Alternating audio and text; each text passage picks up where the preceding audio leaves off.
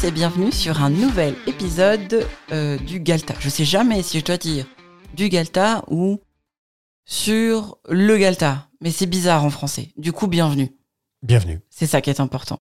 Et aujourd'hui, on va parler d'un sujet qui m'a l'air mortel, mais bon, on va le rendre euh, moins mortel. Est-ce que les acheteurs peuvent reprendre mon hypothèque? Ok. Oui, parce que maintenant j'ai arrêté d'envoyer les sujets à l'avance euh, à mon cher Vincent. Du coup, il est toujours en suspense de, de c'est quoi le sujet aujourd'hui. du coup, j'imagine que c'est quand même une situation qui se présente, je dirais pas souvent, mais régulièrement. Les propriétaires ont une hypothèque en cours et ils aimeraient, en vendant, transmettre ça. De ce que je comprends, je suis pas très forte en hypothèque, mais je suis là justement pour, pour faire office de blonde à qui tu dois tout expliquer. Et ils veulent donc transmettre cette, cette hypothèque au moment de l'achat. Oui, c'est une, euh, c'est une possibilité. C'est un cas de figure qui existe. Alors, pour être précis, on va transmettre un prêt hypothécaire. Oui, d'accord. Et à ce niveau-là, ben, ça fait partie de la négociation, en fait. D'accord. C'est-à-dire que euh, le propriétaire vendeur qui a toujours une hypothèque ou un prêt hypothécaire en cours, bah, souvent, il a un contrat de prêt hypothécaire avec un taux fixe. Du genre?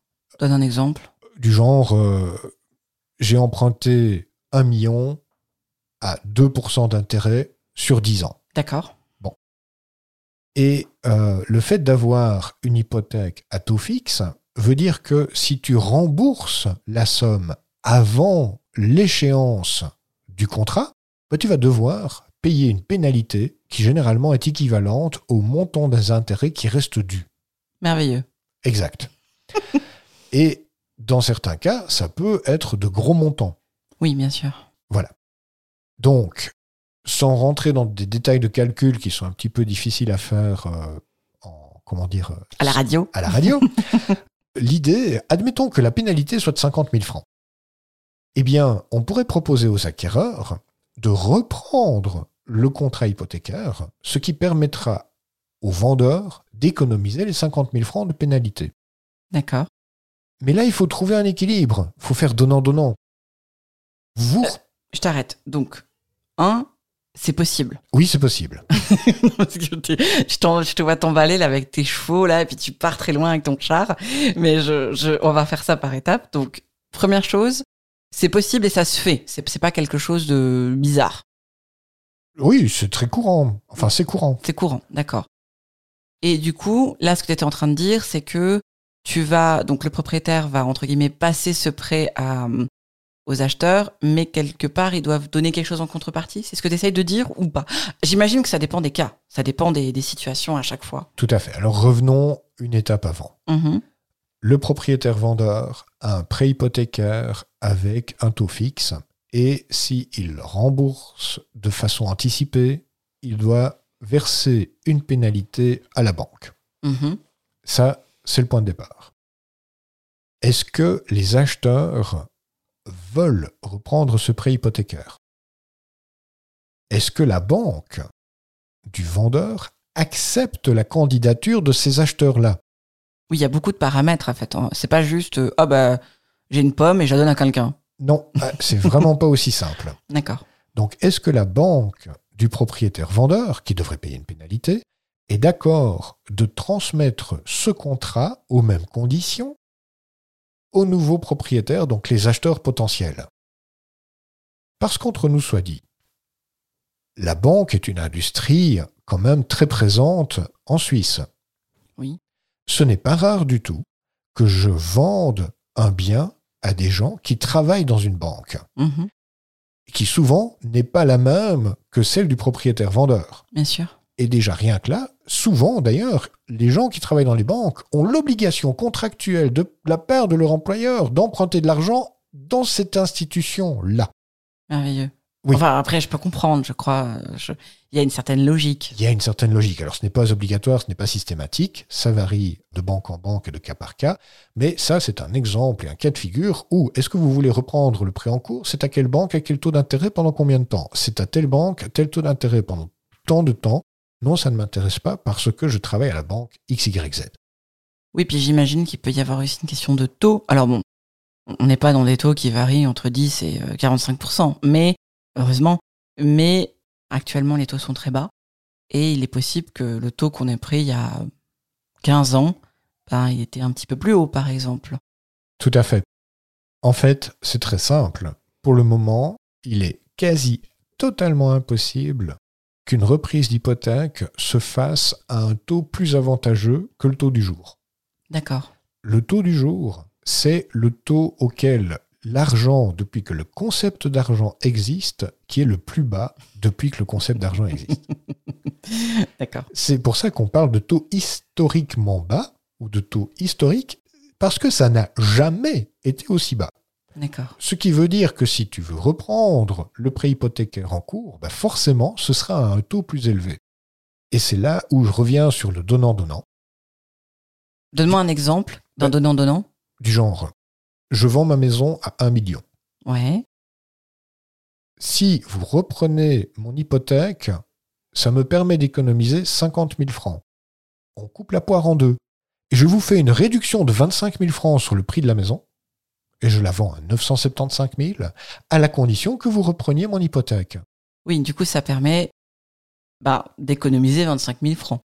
Plus ou moins. En vérité, un peu moins, parce que l'acheteur qui reprend l'hypothèque va payer une différence d'intérêt par rapport au taux qu'il pourrait avoir actuellement et au taux du prêt hypothécaire qu'il reprend. D'accord. C'est là où c'est plus facile de le faire sur papier avec des exemples. Mais admettons. Je pense surtout que c'est plus facile de le faire avec un courtier en hypothèque.